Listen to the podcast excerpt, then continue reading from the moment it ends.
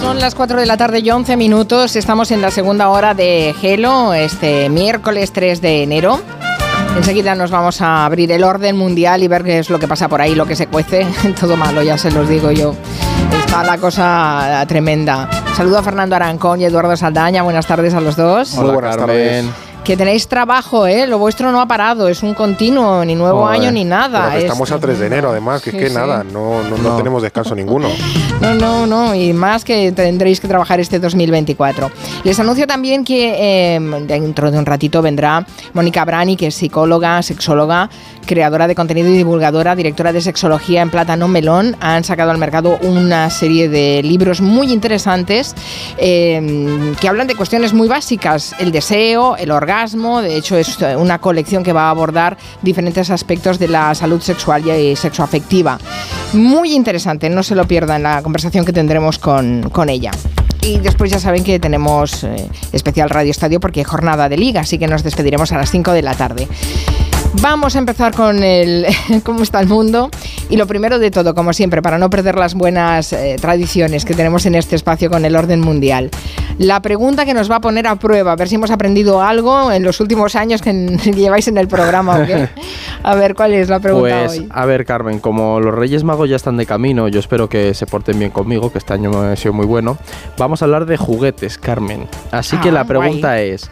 ¿Cuál de estas marcas de juguetes es la más valiosa? Mm. ¿Bandai Namco, Barbie o Hot Wheels?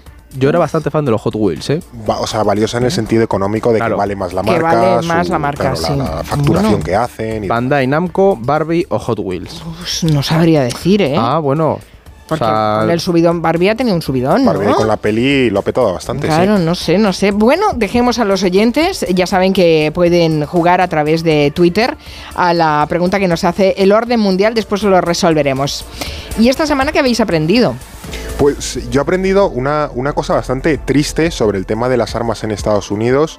Em, aproximadamente, también para que tengamos una, idea del, drama que suponen las armas en, en Estados Unidos, en 2021 murieron, ya digo, por arma de fuego unas 49.000 personas en Estados Unidos es muchísima gente.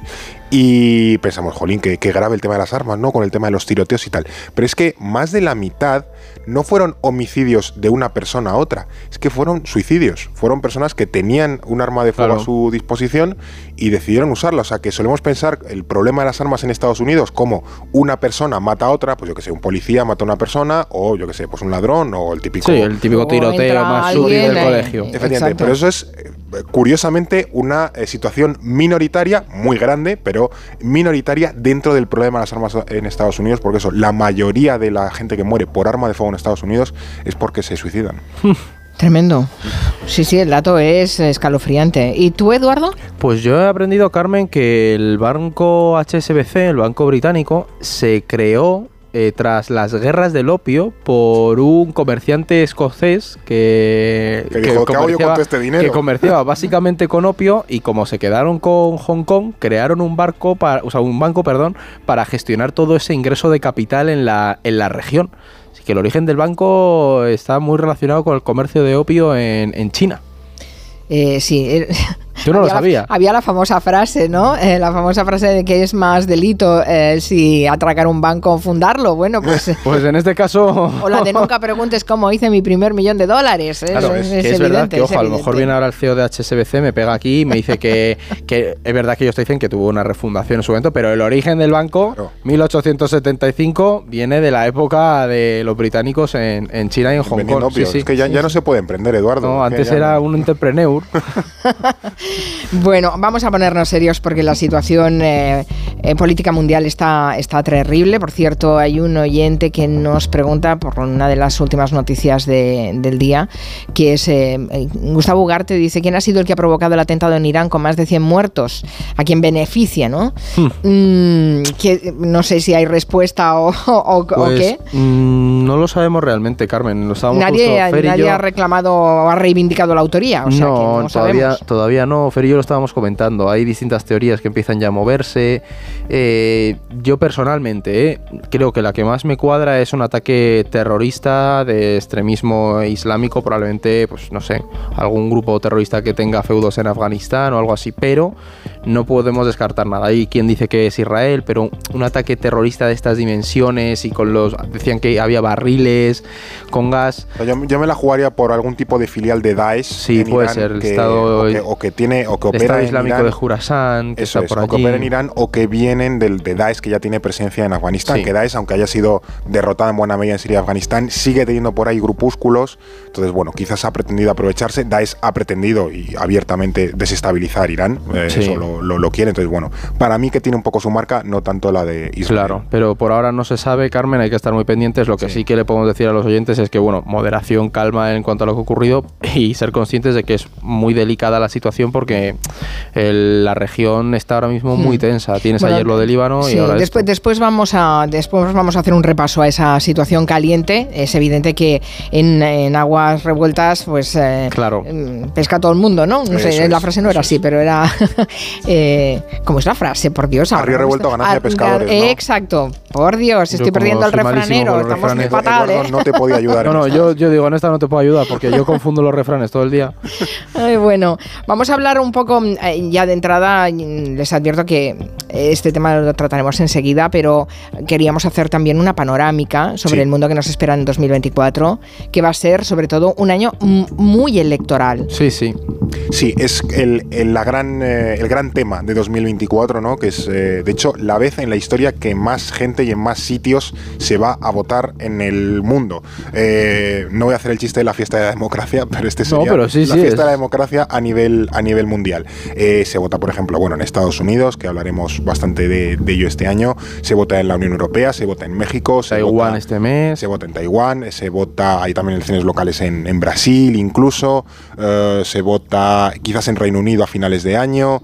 Eh, Myanmar, lo has dicho, Bangladesh. Bueno, a ver. Las europeas, ¿no? Las europeas, también, por supuesto. Entonces, hay muchísimos países en los que hay elección. India también, por ejemplo. Medio mundo va a votar, Carmen, básicamente. Entonces, eh, es algo que ya hemos eh, visto en muchas ocasiones en los, en los últimos años, que los momentos de transición electoral son especialmente delicados porque ahora mismo no se está pudiendo garantizar una transición eh, pacífica y normal en el poder, que era algo a lo que nos habíamos mal acostumbrado y hemos vuelto a descubrir que en el momento en el que un régimen X o un personaje X eh, tiene que cederle el poder a su adversario político, pues no todos están satisfechos con, con ello y no todos de buena gana eh, lo hacen, ¿no? Y esos momentos suponen eh, transiciones bastante delicadas. Entonces, por ejemplo, bueno, en lugares como India o Rusia no hay demasiada duda de quién va a ganar. Pero, por ejemplo, tenemos por las eh, elecciones europeas en las que, bueno, todavía queda mucho, no quedan seis meses, de hecho, se sigue especulando sobre si habrá una nueva gran coalición de socialdemócratas y eh, populares o, por ejemplo, darán los votos para que eh, la derecha tradicional sume para la comisión con, la, con la ultraderecha, ¿no? Y eso es una de las grandes cuestiones que se va a... De las grandes incógnitas, efectivamente. Y luego también, por ejemplo, la cuestión de Estados Unidos. ¿Va a volver Trump al poder? Pues hay, hay opciones reales que todas todavía las primarias y demás, pero bueno, parece que en noviembre el escenario será un Trump-Biden si la biología respeta a ambos y en el caso de la justicia también a, Trump. A Trump sí. Efectivamente, eh, pero bueno, que es como un revival de, 2020 en, muchos aspectos. Sí, sí. Bueno, me hace gracia que recordéis en, que en Rusia ya, ya tenemos cantado el resultado, sí. Eh, porque antes hablábamos de la fiesta de, de la democracia, porque muchos países van a ir a las urnas, pero es que a veces se va a las urnas y se vota en regímenes que no son democráticos. Claro, es que ahí es una de las cosas que este año se plantea, ¿no? Que medio mundo va a ir a la mitad de la población mundial va a ir a votar, pero no todos acuden a las urnas en un contexto de democracia. De hecho, es el momento en las últimas décadas en el que nos encontramos en, un retroceso claro de la democracia liberal. Incluso nos encontramos con casos tan paradigmáticos como es el de, de, India, que es la democracia más poblada del mundo, pero que claramente tiene una deriva autoritaria y una deriva de, de erosión de esas instituciones democráticas. ¿no? Entonces hay quien precisamente señala que el 2024 es un, es un año muy importante por lo que nos va a enseñar del futuro de la democracia liberal en el mundo, Carmen. Rusia es verdad que las elecciones están cantadas, pero aún así hay que estar muy pendiente de los procesos electorales porque también nos enseñan cómo las autocracias se han adaptado a los sistemas políticos que se han impulsado en las últimas décadas, a democracia liberal, y utilizan los mecanismos de eh, elección o votación para mantenerse en el poder, para revalidar su mandato, ¿no? que son estos eh, dictadores eh, elegidos en las urnas, por así decirlo. Que hacer una previsión importante es que votar no hace de un país democrático. En muchas dictaduras, o en prácticamente todos los países del mundo, se vota de una manera u otra con un régimen electoral u otro. Lo que hace democrático un país, normalmente esto ya es una generalización, es que quien está en el, quien no está en el poder tenga una eh, capacidad real y justa de alcanzar ese poder. Eh, eso al final te habla de que hay separación de poderes, te habla de que hay una competitividad en las elecciones, de que hay una pluralidad informativa, pero el hecho de votar en muchos países que no tienen nada de democracias eh, se vota y eso también ha incluido España en tiempos pretéritos. Entonces que bueno que tampoco lo que es lo que decía Eduardo que en muchos países precisamente por esa especie de eh, de autoengaño que nos hacemos utilizan las votaciones para intentar blanquearse o intentar distanciarse de esa imagen de autocracia. Claro, por tanto no podemos hacer de, la votación sinónimo de democracia. Hay muchas otras condiciones más. De hecho, los plebiscitos son las elecciones preferidas de los dictadores. Claro. Luego ganan con un que, claro, van a las urnas a votar, claro. Exacto, pero eh, tiene que haber rivales electorales, tiene que haber eh, líderes de oposición, no como en Rusia. Claro. Que han encontrado a Navalny en alguna prisión pero vamos, les ha costado encontrarlo, ¿eh? No, incluso hay líderes de, la oposición a los que se les persigue, como en el caso de la India. Bueno, y en Europa, eh, Carmen, hay que estar muy pendientes precisamente a lo que señalaba Fernando. Es un proceso electoral que nos va a enseñar mucho del futuro eh, político que tienen países europeos, porque si vemos un auge de, la extrema derecha en el Parlamento Europeo, eso influirá clarísimamente en la legislación que se apruebe a, nivel eh, europeo y por lo tanto también en nuestros países. Bueno, y va a condicionar yo que sé, cosas como el apoyo a la guerra de Ucrania, por ejemplo, las cuestiones con Estados Unidos, cuestiones migratorias. O sea, al final eh, parece que no, pero el quién gana unas elecciones eh, es importante, ¿no? Por muchos motivos y sobre todo en las relaciones globales también, un poco cómo está la, balanza, por así decirlo. Sí, sí, y además, eh, bueno, en un contexto político en el que también estamos viendo que la, que la derecha, que antes era un dique de contención hacia la ultraderecha, ahora no lo está, no lo está haciendo. Efectivamente. por tanto, sí, sí, el, el reparto político que salga de esas elecciones en Europa va a ser muy, muy determinante. Habéis dicho que elecciones en Taiwán este mismo mes, en Este mismo mes. Y, son importantes estas de Taiwán también. Son importantes las de Taiwán por ver cómo reacciona China, porque Taiwán es un tema muy delicado para, para Pekín, pero también son importantes, a las más importantes este año, Carmen, sin duda, son las de Estados Unidos. Y todo el orden internacional va a estar muy pendiente del resultado en, en las urnas e incluso te diría que el, desarrollo de la política global a lo largo de este año, de las decisiones que tomen países importantes, cuestiones como la guerra de Ucrania, el posicionamiento del gobierno israelí, va a depender muchísimo de las previsiones electorales de cara a, noviembre en Estados Unidos, porque en función de quién salga, habrá causas a nivel internacional que tengan más apoyo, menos apoyo. La Unión Europea, por ejemplo, sabrá si de nuevo tiene en la Casa Blanca a un presidente que es claramente beligerante y proteccionista contra, contra Europa o no. Entonces, si es verdad que muchas decisiones se van a tomar en base a las previsiones de los resultados que haya en, Estados Unidos. Vamos al punto caliente que nos eh, tiene ahora mismo eh, pendientes con el corazón en vilo. en Oriente Próximo es una de las regiones que va a ser clave también en 2024. Ayer Israel, lo mencionábamos antes, acabó con un alto cargo de Hamas en Beirut. Mm, en Beirut, a ver, ¿qué supone este asesinato? Porque un ataque en el Líbano era una línea roja en el conflicto entre Israel y Hamas. Sí, ayer eh, murió asesinado Saleh al-Aruri, que era bueno, lo que se ha llamado el número 2 de, de, Hamas, que estaba eh, al contrario que otros muchos dirigentes de Hamas que se han, se han movido a, Qatar, pues él eh, se fue a, Líbano también para estar cerca de, de, Siria, que era un país con el que había tenido eh, estrecha relación antes de las revueltas árabes, y efectivamente murió en un atentado que, bueno, sin saber la autoría, sí que tiene reminiscencias de que ha podido ser el Mossad israelí, porque es también un, un tipo de ataque que el Mossad durante muchísimas años, décadas, 70 y 80, hacía contra los líderes de la, de la OLP, de la, del movimiento palestino, que era cuando estaban en Líbano precisamente.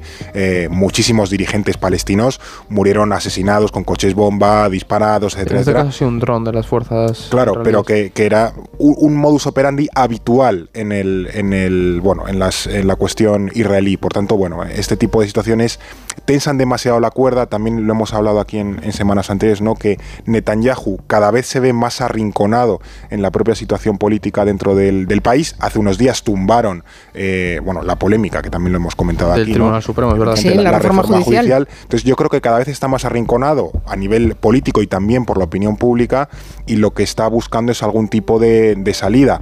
Eh, bueno, estas son situaciones que no suelen acabar eh, en cosas muy grandes, pero sí que tienen un potencial de que se, se, vayan de madre. ¿no? Entonces son situaciones que hay que vigilar de cerca precisamente por esa razón. Bueno, de momento lo que sabemos es que eh, Egipto ha decidido eh, suspender su mediación de momento. Claro, sí, porque de hecho jamás también y la OLP han dicho que, que no pueden estar mediando con, con, una situación así y están todos un poco a la espera de ver qué declaraciones hace esta tarde Hassan Nasrallah, que es el líder de Hezbollah. de Hezbollah. Vamos a ver si sale o si después del atentado en, en Irán espera hablar con Teherán para ver qué pasa y, tomar una decisión, pero está muy pendiente de qué reacción vaya a tener Hezbollah. Los israelíes ya se están preparando para una respuesta, eso está claro, Carmen. Eh, a lo mejor alguien se piensa que es que nos pilla lejos o que no nos va a afectar. Bueno, a ver, es que en esa región también se está tensando mucho la situación en el Mar Rojo a la naviera Maersk, que es una de las cuatro o cinco grandes navieras del mundo, sí. Eh, sí. posiblemente sea la más importante, anunció que suspende de manera indefinida el tránsito por la zona eh, del Mar Rojo ante un nuevo ataque de los hutíes. A ver, ¿qué está pasando ahí? ¿Cómo nos puede afectar? Porque esto nos va a afectar de alguna manera. Sí, además Carmen recuerda que nos afectó bastante el atasco en el canal de Suez, ¿no? Porque el Babel Mandeb es otro estrecho de estos que es la entrada del Mar Rojo, tienes canal de Suez y el estrecho de Babel Mandeb. Ahí tienes a los hutíes que ya lo comentamos, que están amenazando, los hutíes son parte de esa media luna chií, aliados de Hamas, de Hezbollah, de Irán, y que están amenazando con ataques, bueno, y de hecho han atacado eh, barcos eh, con contenedores que, que, dicen que van hacia, hacia Israel. ¿Qué ocurre? Que esto amenaza claramente el comercio internacional, ¿no? Maersk además era una compañía que había restablecido el tráfico marítimo, porque... Semana pasada, creo, sí, de hecho. habían dicho, nosotros volvemos a navegar, y ahora se han echado para atrás, entonces es muy significativo, no están transitando prácticamente barcos, se están yendo por el Cabo de Buena Esperanza, por pues el... Que es dar una vuelta impresionante, una, un lo que encarece muchísimo el transporte marítimo. Entonces, claro, es ese cómo nos puede afectar, igual que nos afectó lo del canal de Suez cuando se atascó, en este caso, pues subirán los precios de los contenedores, probablemente, de los fletes, las entregas de mercancía... Los contenedores y de lo que hay dentro de los contenedores. Claro, claro, exactamente. Pero bueno, también hay que tener en cuenta una cosa, Carmen, que igual que lo del canal de Suez se arregló, eso era un error humano, es mucho más fácil de subsanar.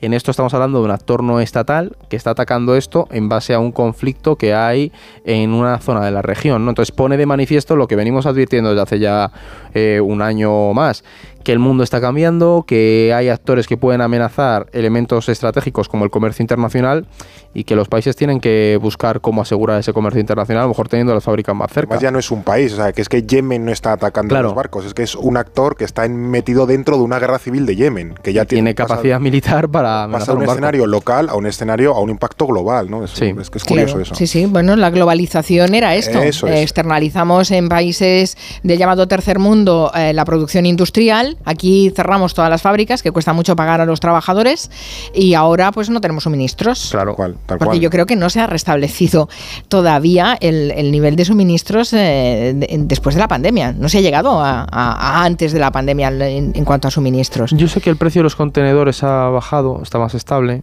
Pero después del, del, tema del Mar Rojo, pero efectivamente llevamos varios sucesos en años consecutivos, primero la pandemia, luego el atasco, ahora esto, que ponen de manifiesto que efectivamente la globalización está cambiando. La globalización que conocíamos de los años 90 y primeros 2000 de me llevo mis fábricas al sudeste asiático y aquí todo el mundo es feliz y ganamos todos, no, eso, eso, ya, ya no se funciona. ha terminado. Eh, lo, lo, empezó a poner de manifiesto eh, Trump cuando llegó a la Casa Blanca y ahora mismo estamos pivotando a una globalización con un enfoque más de seguridad económica, de bueno, está bien que me, voy a, me, lleve la fábrica fuera de mi país, pero me la voy a llevar a un sitio que, que, sea seguro, donde esté cerca y donde no haya muchos líos. Claro, es que no estamos hablando de fabricar, yo qué sé, eh, toallas, claro. por ejemplo, estamos hablando de fabricar chips.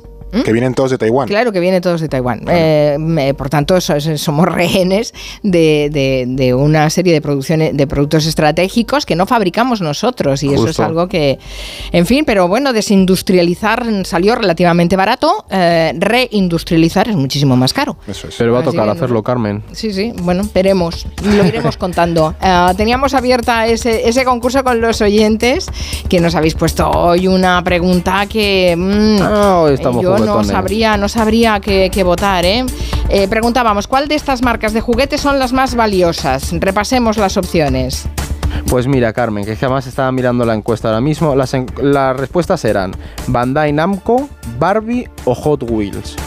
Y la respuesta correcta es. Pero que han respondido. Espera, los oyentes. Ah, los oyentes han votado, pero vale, por perdón. poquito. Mira, los oyentes han dicho que Bandai Namco es la, la más valiosa con un 40,7%. Luego Barbie con el 39,9%. Y por último Hot Wheels con el 19,4%. Así que se decantan por Bandai Namco. Y la respuesta correcta es. Bandai Namco, Carmen. Han acertado. Bandai Namco, que es que es empresa de videojuegos. y los videojuegos lo saben, ¿eh? Por lo que sea, los oyentes. Claro, claro, mueven mucha pasta, pero la que supera a todas, sin ninguna duda, es Lego, que no la hemos metido porque es que era demasiado obvia. Mucho. Claro, pero es verdad que Bandai Namco es la segunda empresa más valiosa a nivel internacional, Barbie es la cuarta y Hot Wheels es la sexta. Los videojuegos. A ver, se mueve mucho dinero. Exactamente. claro, claro. Fernando Arancón, Eduardo Saldaña, hasta la próxima. Un abrazo, Carmen. Adiós. Adiós, adiós.